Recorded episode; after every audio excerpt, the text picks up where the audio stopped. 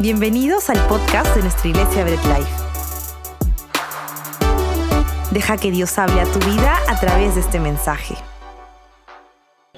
La vía dolorosa. Y hemos dicho que en esta serie nueva, pues vamos a, vamos a estar como si estuviéramos metiéndonos en una serie de televisión como si estuviéramos metiéndonos en una serie de Netflix, en una serie de alguna plataforma. Y yo quiero que vivas cada parte de esta serie para que, ¿cómo se llama? Para que puedas disfrutarla. Así como de repente saliendo de aquí, pues llegas a tu casa y dices, va, voy a ver una serie, una, una buena serie, una buena película, pues yo quiero que te metas en esta serie y puedas disfrutar todo lo que tiene que ver con la vía dolorosa. ¿Ok?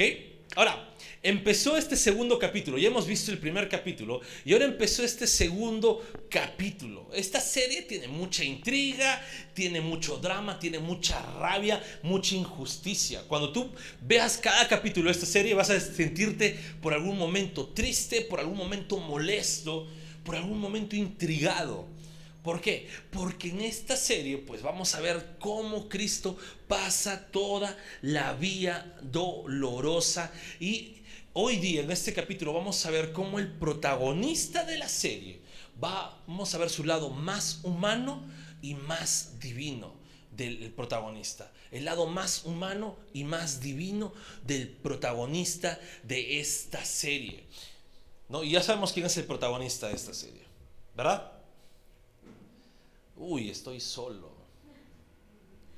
Estoy solo. ¿Verdad? ¿Sabemos quién es el protagonista de esta serie? Ah, ya, ya, ya. Qué bien, qué bien que estén aquí, en verdad. No creo, no, no creo que hayamos adorado al Señor, hayamos orado y por cualquier cosita ya estemos con cara y cachaco. O porque el calor ya estemos con cara y cachaco. Así que por favor, con, la, con el mayor gozo, pues siempre estemos ahí dispuestos a escuchar la palabra. Que nada te desconcentre en este lugar. ¿Ok? Ahora, vamos a hacer una pequeña antesala del el camino de este capítulo. Sí, cuando tú vas a entrar a un, nuevo capítulo de la serie, siempre te sale en el capítulo anterior y te pones a ver, ¿no? ¿Qué pasó por si te olvidaste? Y hemos visto en el capítulo anterior que Cristo fue traicionado literalmente con un beso. No, vino Judas y salen el dicho de las abuelitas, vienes a saludarme con un beso de Judas, ¿no? Y a veces se te escapa a ti también cuando saludas a la persona que no te cae, lo saludas oh, sonriendo y por dentro, ah, el beso de Judas, ¿no? Pero no, no, no pasa esto aquí, ¿ok? Vemos que Cristo fue traicionado con un beso, se cumplió lo que había dicho antes en la cena, ¿no? Pero vemos ahora que cuando intentaron prenderle, cuando intentaron atrapar a Cristo, sus discípulos sacaron pecho. Por un momento se dieron los valientes. No, Señor, nadie te va a coger. Nadie te va a prender. Incluso vemos a Pedro. No, Pedro era de Codo Norte. ¿Qué hizo Pedro? Sacó un cuchillo y le cortó la oreja al criado del sumo sacerdote. Y vemos algo que no veríamos en cualquier persona. Vemos que Cristo vio esto y dijo, hey, no, no me defiendan mencionó la célebre frase, al que a hierro mata, a hierro muere. Y vemos a Jesús no solamente diciendo palabras, sino cogió a este criado, a este hombre que estaba herido, y lo sanó. No vemos a Cristo resentido, bueno, que se quede sin orejas, igual a mí me van a crucificar. No, vemos a Cristo sanándole el oído a este hombre. No permitió que lo defendieran. Jesús era inocente, pero sabía que tenía que pasar todo ello. Entendía que era el inicio de la vía dolorosa y que estaba listo para recibir la condena. Y de eso se trata este capítulo hoy. La condena. Y quiero que oremos antes de empezar para que sea el Señor guiando este mensaje. Quiero que oremos juntos. Cerramos nuestros ojos. Amado Dios, gracias te doy por este tiempo, Señor. Este tiempo en el cual nos vamos a alimentar de tu palabra, este tiempo en el cual vamos, Señor, a recibir palabra. Permite que nada nos desconcentre. Permite, Señor, que nos concentremos solamente en ti. Y ayúdanos, Dios. Ayúdanos en este momento a dejarnos guiar, que tu palabra sea sembrada en buena tierra y pueda dar los frutos que necesitamos que den en nuestras vidas. Toda la gloria es para ti, en el nombre de Jesús. Amén y amén. Bien. Quiero dividir igual este capítulo en tres partes. La primera parte es el interrogatorio. ¿Ok? ¿Cómo se llama la primera parte? Bien, ahora sí están despiertos. La primera parte es el interrogatorio. Jesús fue llevado ante, ante Anas. ¿Ok? Anas empezó a interrogarlo. No, Anas empezó a interrogarlo como si Jesús fuera un delincuente. ¿Han visto no las películas cuando lo interrogan a alguien? Anas empezó a interrogarlo. Mientras que estaban interrogando como era el caso de el caso de moda, estaban todos, no habían reporteros con cámaras, pero habían chismosos ahí que estaban ahí alrededor esperando cuál era el interrogatorio, cuál era la sentencia, y con esos chismosos estaba Pedro. Pero Pedro no estaba ahí como yo soy amigo de sáquenlo, suéltenlo. No, Pedro estaba ahí de una manera cobarde, cubierto, tapado, así como que no, nadie lo conoce. Y mientras que Jesús estaba siendo interrogado, Pedro estaba afuera y las personas le decían, hey, tú estabas con él, ¿no? Y Pedro, no, no, no, yo no, te equivocas. Pasando un rato, Jesús seguía siendo interrogado y Pedro, no, sí, yo te vi con él, tú eres con ellos, es más, hasta hablas como ellos. No, no, mujer, que, que eso, el Señor te reprenda, ¿no? Mujer, cállese en la congregación, decía Pedro. Bueno, todavía no salía el mensaje, el texto ese, pero y luego al último, Pedro seguía ahí y le dice, no, tú eres. Y Pedro empieza a maldecir. Empieza a renegar y dice, no. Para esos tiempos maldecir es como si estuvieras hablando lisuras hoy en día. Y Pedro empieza a maldecir y dice, no, que, que esto, no, yo no soy, no lo conozco. Y cuando Pedro está diciendo eso, canta el gallo. Y Pedro recordó lo que Cristo le había dicho en la cena. Ahora, este gallito, ¿no? Hay varias posturas de, qué trata. Algunos dicen que es un gallo literal, un gallo que despierta así en, las mañanas, que, que, empezó a cantar.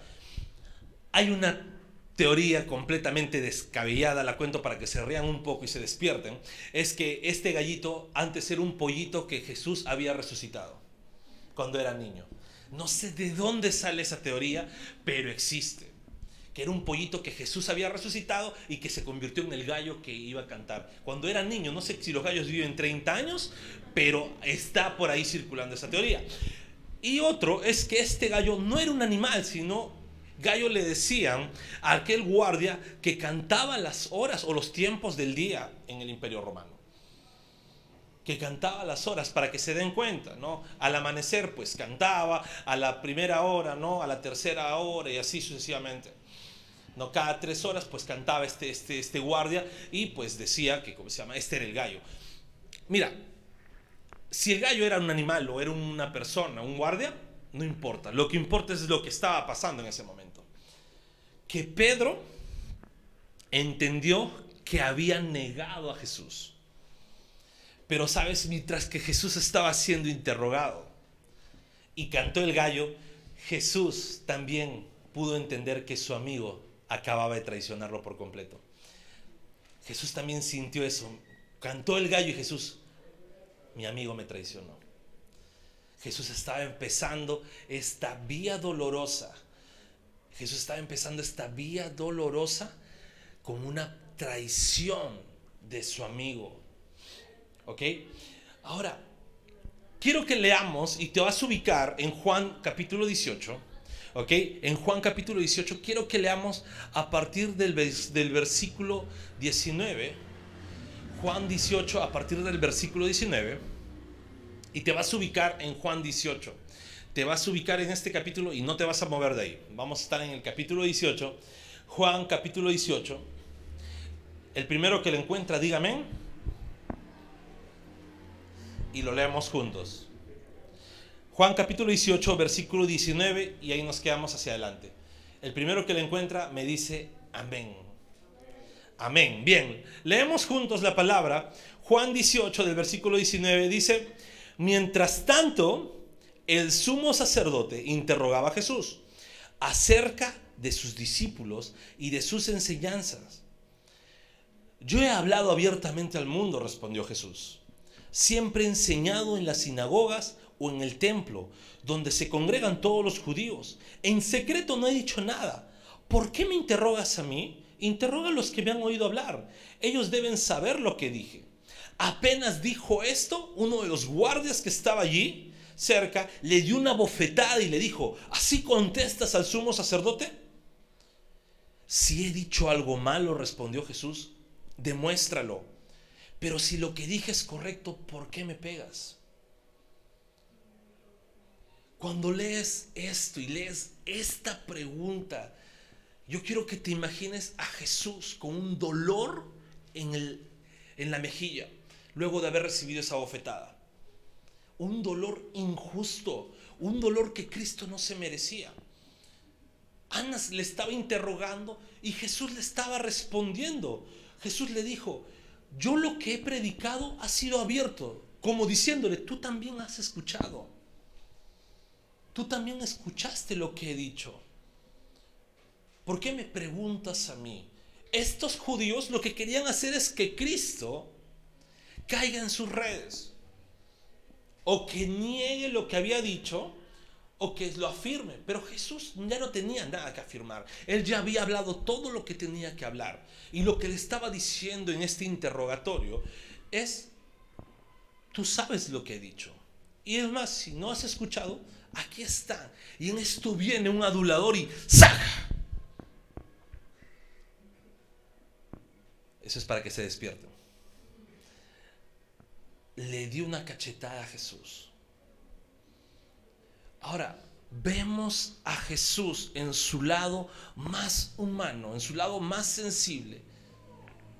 Imagínate lo que de repente estaba como que... No vemos a un Jesús que se levantó airado y le dijo, ¿tú qué tienes? ¿Por qué me golpeas? Vemos un Jesús que se levanta y le dice, ¿no dije la verdad? Si es que he dicho algo equivocado, pues demuéstramelo, pero si no, ¿por qué tuviste que golpearme? ¿Por qué tuviste que amedrentarme? Vemos a un Jesús que estaba siendo lastimado o empezaron a lastimarlo injustamente en este interrogatorio. Y mira, esto es algo que no lo dije en la mañana, así que ustedes son privilegiados. Vemos cómo este pueblo de Israel idolatraba al sumo sacerdote. ¿Ok?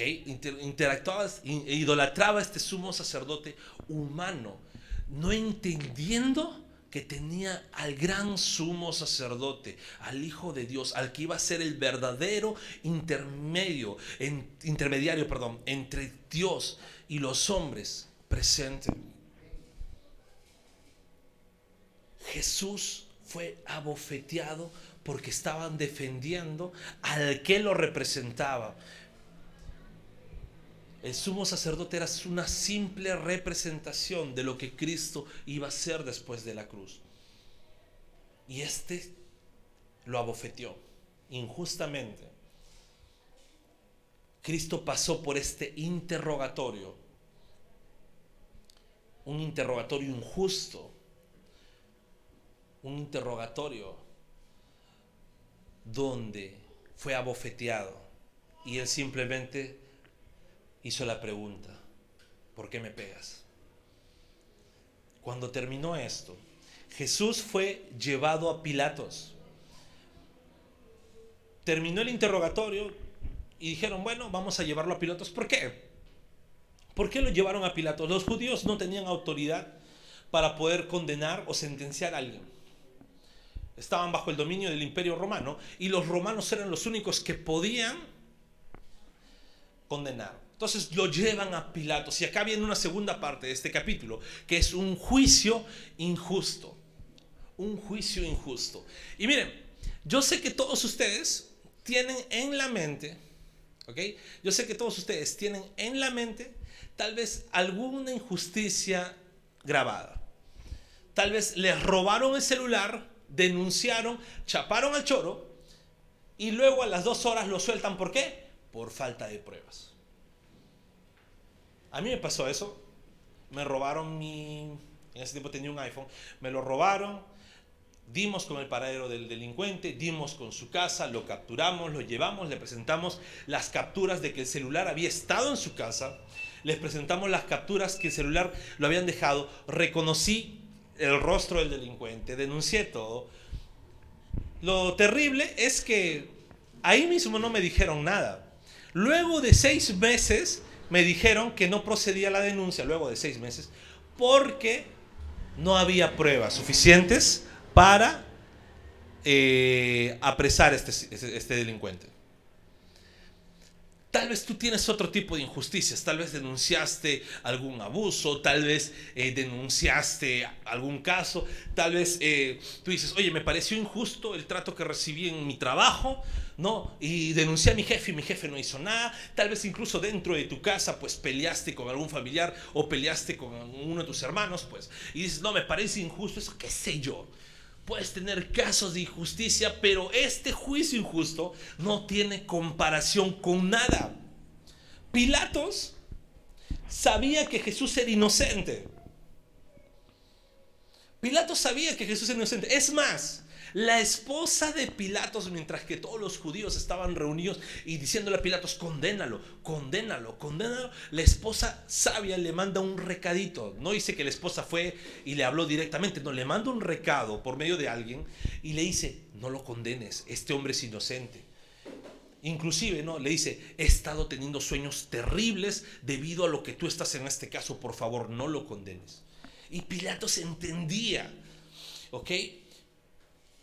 Ahora, Pilatos hace uso de la ley de los judíos. Los judíos tenían una ley que en la época de Pascua podían soltar un delincuente. Podían soltar a uno de los reos. ¿no? Entonces Pilatos entendió y dijo, ¿sabes qué? La voy a poner fácil para los judíos.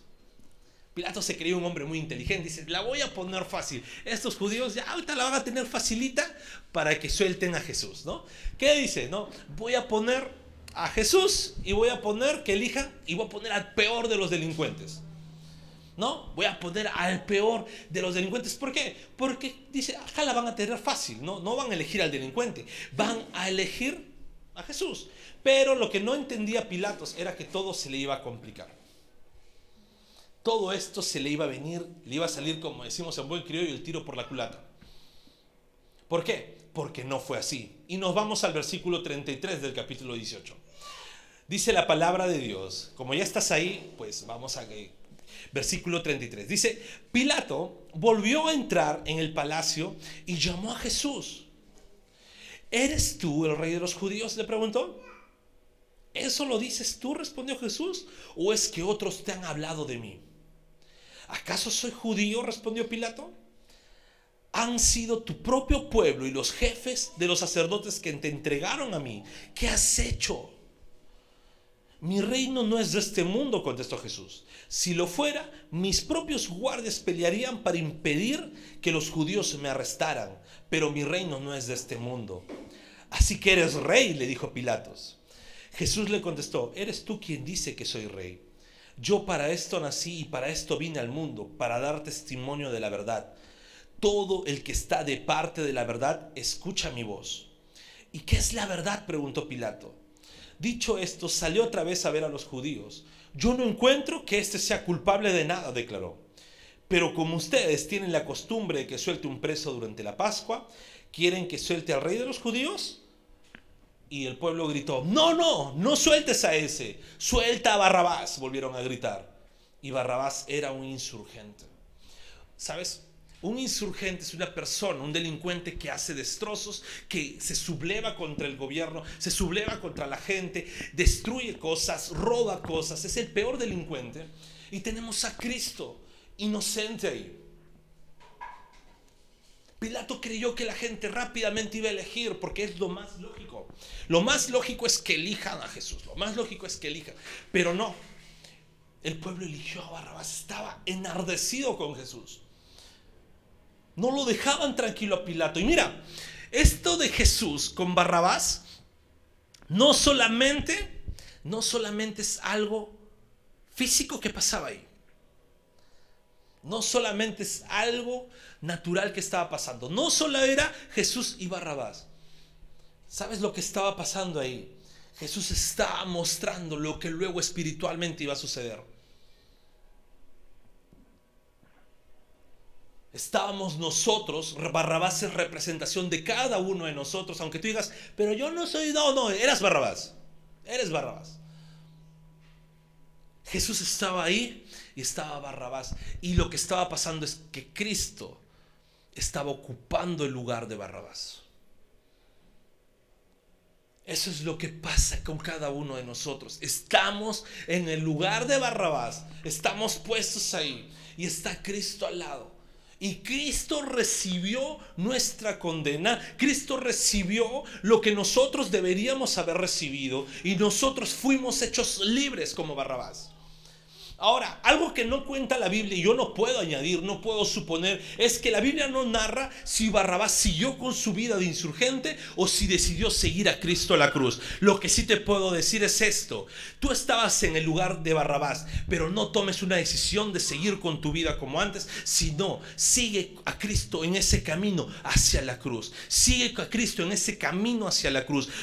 Barrabás podía y tenía esa oportunidad. La Biblia no lo dice, pero sí lo sabemos nosotros que tú y yo sí podemos seguir a Cristo en ese camino hacia la cruz. Aunque este juicio haya sido injusto, Cristo nos hizo justicia a nosotros. Y esto me lleva a un tercer punto. Y este tercer punto lleva una sentencia maldita.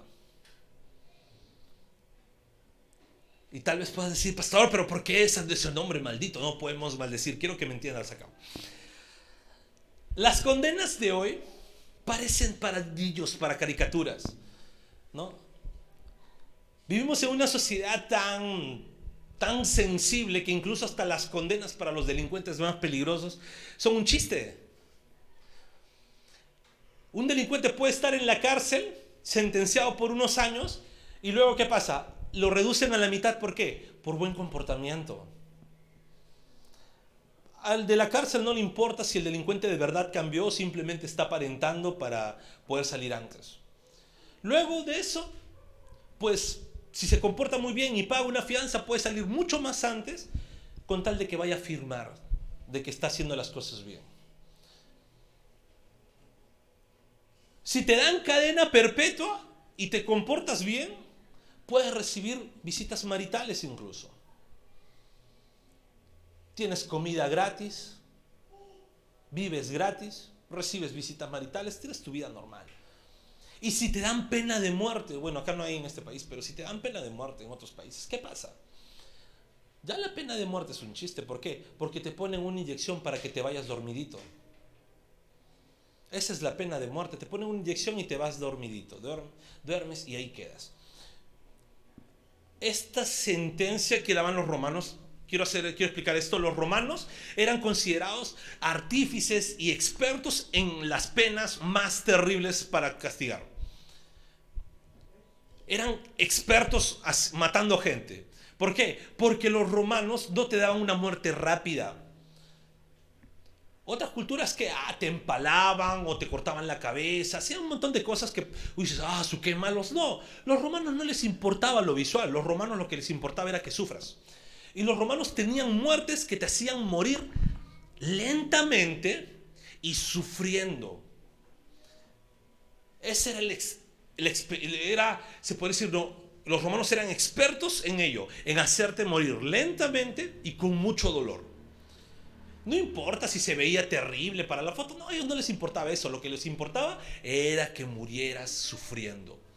Esos eran los romanos.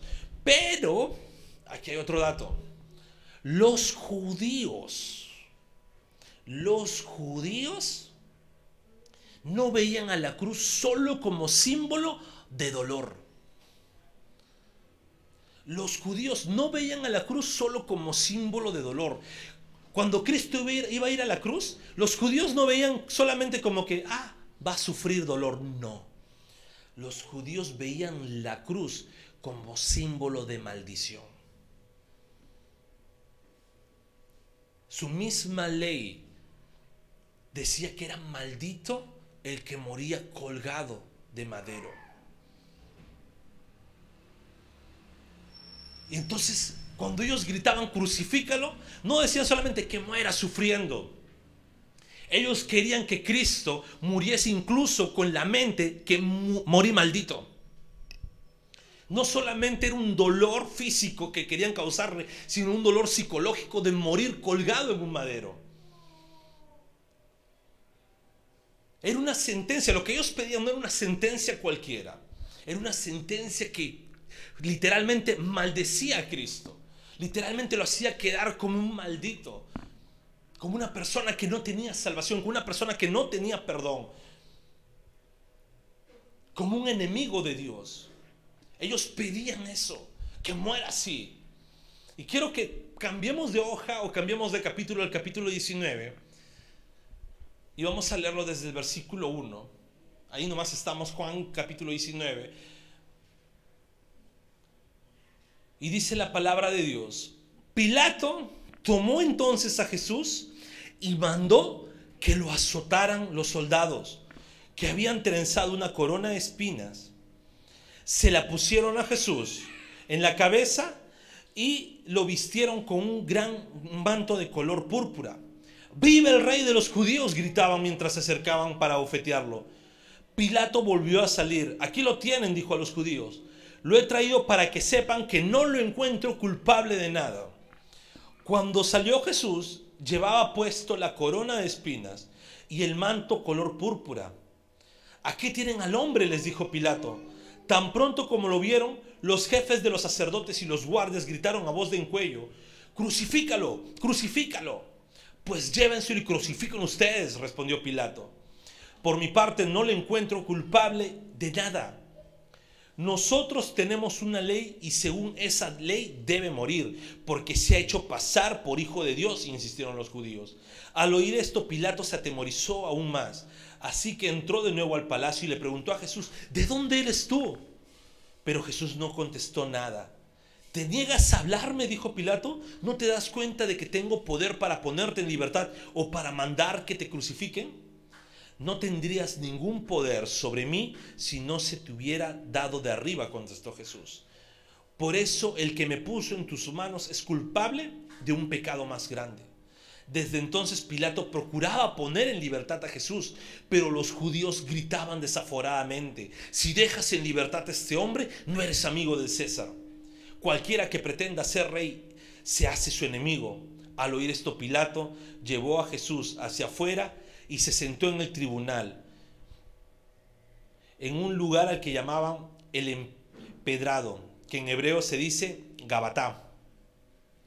Era el día de la preparación para la Pascua, cerca del mediodía. Aquí tienen a su rey, dijo Pilato a los judíos. Fuera, fuera, crucifícalo, vociferaron. ¿Acaso voy a crucificar a su rey? respondió Pilato. No tenemos más rey que el César, contestaron los jefes de los sacerdotes. Entonces Pilato se lo entregó para que lo crucificaran y los soldados se lo llevaron. Estamos viendo aquí al pueblo de Dios pidiendo que crucifiquen a Dios. Y estamos viendo a un gentil queriendo ponerlo en libertad. ¿Sabes? Lo que, lo que está mostrándose aquí es que Pilato no quería crucificar, entendió de verdad que Cristo era rey. Jesús no habría abierto la boca. Jesús no había dicho, ¿sabes qué? Mira, te predico, yo soy rey, yo soy Jesús, me presento. No. Jesús simplemente estaba en silencio y Pilatos iba entendiendo que Cristo era rey. Pero estaba en una gran encrucijada. ¿Por qué? Porque estaba toda una turba afuera pidiendo crucifixión por este hombre. Estaba toda una turba afuera que incluso hasta lo amenazaron con el César, diciendo que si lo deja en libertad, Pilato se volvía automáticamente en enemigo del César. Y era completamente verdad. A lo que Pilatos lo único que tuvo que hacer es entregarlo para que lo crucifiquen a Cristo.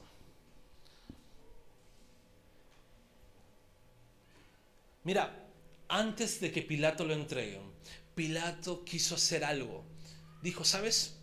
Ya sé cómo puedo calmar tal vez la sed de estos hombres, la sed de sangre que tienen, porque los judíos gritaban, crucifícalo. Se habían olvidado todas las leyes de Dios, querían ver sangre. Y Pilato dice, voy a calmar ello, voy a azotarlo. Cuando pensamos en azotes, no creas que es tu mamá con un San Martín o con un tres puntas correteándote y golpeándote como mamá, ¿no? Porque a veces las mamás golpean, toma, toma, toma, despacito. Y uno es el que grita, ¡ah! No.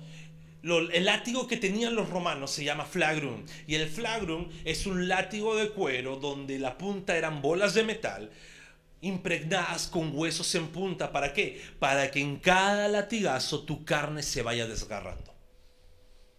Yo les dije, los romanos eran expertos en hacer sufrir. Y Jesús recibió decenas, decenas de latigazos. Yo quiero que te pongas en la mera realidad. Cuando tu papá te quiere agarrar a correazos, en el primer correazo tú dices, me porto bien y si era un poco más rudo tu papá de repente, pues a la primera también que decías, me porto bien. Ahora Jesús estaba recibiendo esos látigos que cada látigo desgarraba su piel, cada látigo desgarraba su carne. ¿Te imaginas uno? Otro y empezaron así a moler el cuerpo de Jesús. Y, Pilato lo saca, ya aquí está, todo así, golpeado, desnudo, porque ojo, las sentencias lo hacían desnudos, porque la peor humillación para una persona era que lo saquen desnudo. Y estaba ahí, ya, listo, no ha hecho nada, yo no le veo culpabilidad, como diciendo, ya le golpeé, ya, tranquilícense, ¿no? Y no era suficiente. Ellos querían que Cristo se vaya maldecido según su ley. ¿Sabes por qué? Porque la maldición que Cristo cogió en la cruz era lo que nosotros debíamos llevar. La maldición que Cristo tuvo en la cruz es la maldición que nosotros teníamos a causa del pecado. Esa condena que Cristo pasó en la cruz era la condena que tú y yo deberíamos haber pasado. Jesús estaba siendo maldecido por su pueblo. Pero lo hizo para que nosotros no seamos maldecidos por Dios. Cristo estaba siendo maldecido por su pueblo, muriendo de la peor manera, con el peor sufrimiento, para que nosotros no pasemos esas circunstancias. Y mira, en este segundo capítulo, en la condena, mientras que Jesús estaba siendo interrogado, empezando la vía dolorosa, siendo golpeado injustamente por responder, mientras que estaba esa injusticia de haber liberado al culpable para condenar al justo y llevando esa sentencia maldita en su vida luego de haber sido torturado prácticamente a latigazos, eso nos lleva a ver el inicio del camino y el recorrido de Cristo hacia la cruz. El camino y el recorrido de Cristo a la cruz. Y mira, esto es lo que ocasiona el pecado en la vida de un hombre. Jesús no pecó. Pero ver en Cristo esta condena nos hace ver lo que tú y yo deberíamos haber pasado, lo que tú y yo deberíamos haber sufrido, lo que tú y yo deberíamos haber vivido a causa del pecado, lo que tú y yo deberíamos haber vivido a causa de nuestro propio pecado. Acá no es que, pero yo no cometí lo mismo que Barrabás. Aquí tú eras Barrabás. Porque no eras un insurgente hacia un gobierno humano, sino antes de llegar a los caminos de Dios, eras insurgente hacia el reino de Dios. Y el inocente tomó tu lugar, tomó nuestro lugar. Cuando Jesús estaba ahí en esa condena injusta, ¿sabes? Cuando Cristo estaba ahí y estaba siendo castigado, estaba siendo latigado, Él no estaba pensando en cómo vengarse. Le gritaban maldito, querían, pedían su maldición y Jesús no estaba con las ganas de vengarse, no estaba como si estuviéramos nosotros. A nosotros nos hacen un daño y ¿qué es lo primero que decimos? ¿Cómo no se te revierte lo que estás deseándome? A nosotros nos dañan y lo primero que hacemos es querer cobrar venganza o hacer justicia. Jesús no estaba pidiendo eso, Jesús estaba diciendo, perdónales. Cristo estaba pidiendo el perdón de nuestros pecados mientras estaba siendo condenado. Mientras que estaba tomando nuestro lugar, Jesús estaba pidiendo por el perdón de nuestros pecados. Y nuevamente, Barrabás fue liberado. Y tú como Él fuiste liberado de la esclavitud del pecado y tú tienes la decisión de irte y vivir como seguías antes o de seguir a Cristo hacia la cruz. Tú tienes la decisión de seguir en tu vida o vivir el Evangelio con Cristo hacia la cruz. Jesús fue condenado para que nosotros no recibamos la condena eterna. Jesús fue condenado para que tú y yo vivamos eternamente con Él. Para que tú y yo vivamos eternamente con una vida plena, con una vida eterna, libres de la condenación, libres de la esclavitud del pecado. Ora conmigo. Bendito Dios, gracias. Gracias Padre por este tiempo. Gracias Señor porque libraste de la condena. Y a veces nosotros, pues, al ver que somos libres, pues seguimos con nuestra vida como si nada pasara. Dios permite que nosotros sigamos hacia la cruz. Que nuestra libertad nos haga siervos tuyos. Que nuestra libertad nos vuelva, Señor,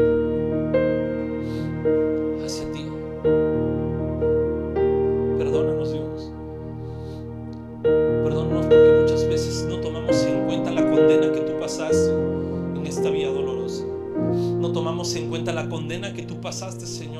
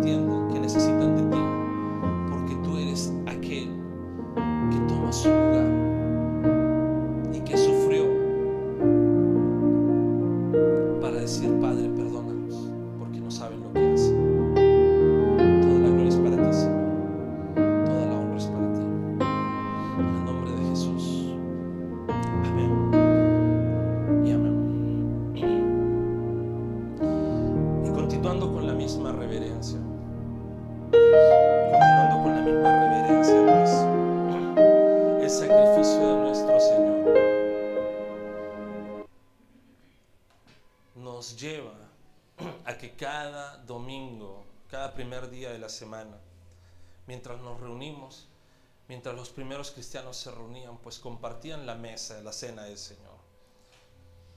Y pues a través de los elementos que Cristo designó, a través de los elementos que Cristo designó, pues los cristianos compartían la mesa y recordaban el sacrificio de Jesús. ¿Sí? Pueden repartir los elementos.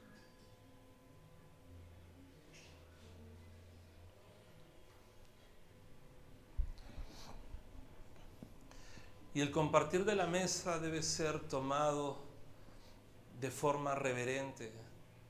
El compartir de la mesa de los elementos debe ser tomado de forma solemne, en, recordar, en ponernos incluso a cuentas con el Señor. Si fallaste, tienes problemas con alguien, pues es tiempo de perdonar así como Jesús nos perdonó. Y si le fallamos, y si le hemos fallado a Dios, como claro que sí le hemos fallado, pues nos debe hacer pedirle perdón a Dios y pedirle que nos ayude a que no volvamos a cometer los mismos pecados.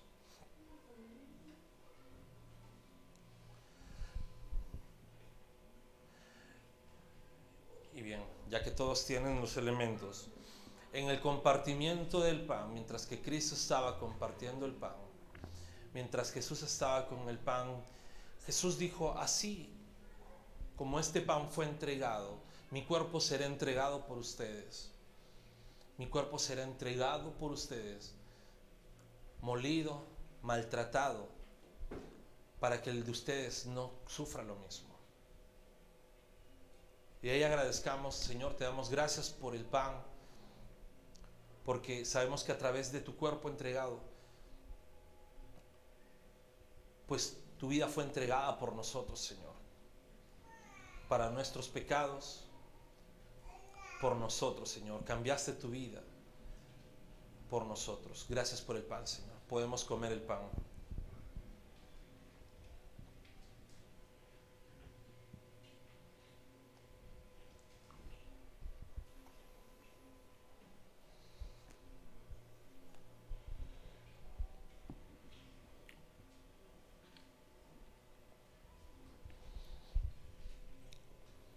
De la misma manera, cuando el Señor cogió el vino, el vino era un símbolo de celebración, un símbolo de alegría. Cristo mismo, el primer milagro que hizo, convirtió el agua en vino. El vino también es un símbolo que en los compromisos el novio bebía la copa y prometía que regresaría. Asimismo, el vino pues es símbolo de que nos gozamos que Cristo, somos libres y justificados por Cristo. Nos gozamos porque la sangre del Señor vertida en nosotros a través de la cruz, pues nos, abre, nos hace libres de la esclavitud del pecado. Y nos gozamos porque también tenemos la fe y la esperanza de que el Señor regresará por su iglesia y estaremos eternamente con Él. Gracias Dios por el vino, gracias porque podemos unirnos al pacto de la gracia a través de tu sangre y somos hijos tuyos por medio de tu sacrificio.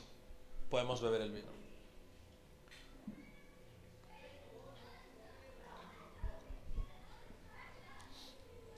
Oremos. Dios bendito, gracias te damos Señor, porque a través de este sacramento, pues entendemos que somos partícipes de tu gracia. Entendemos que somos partícipes, Señor, del pacto que hiciste con nosotros. Un pacto no hecho por ser parte de una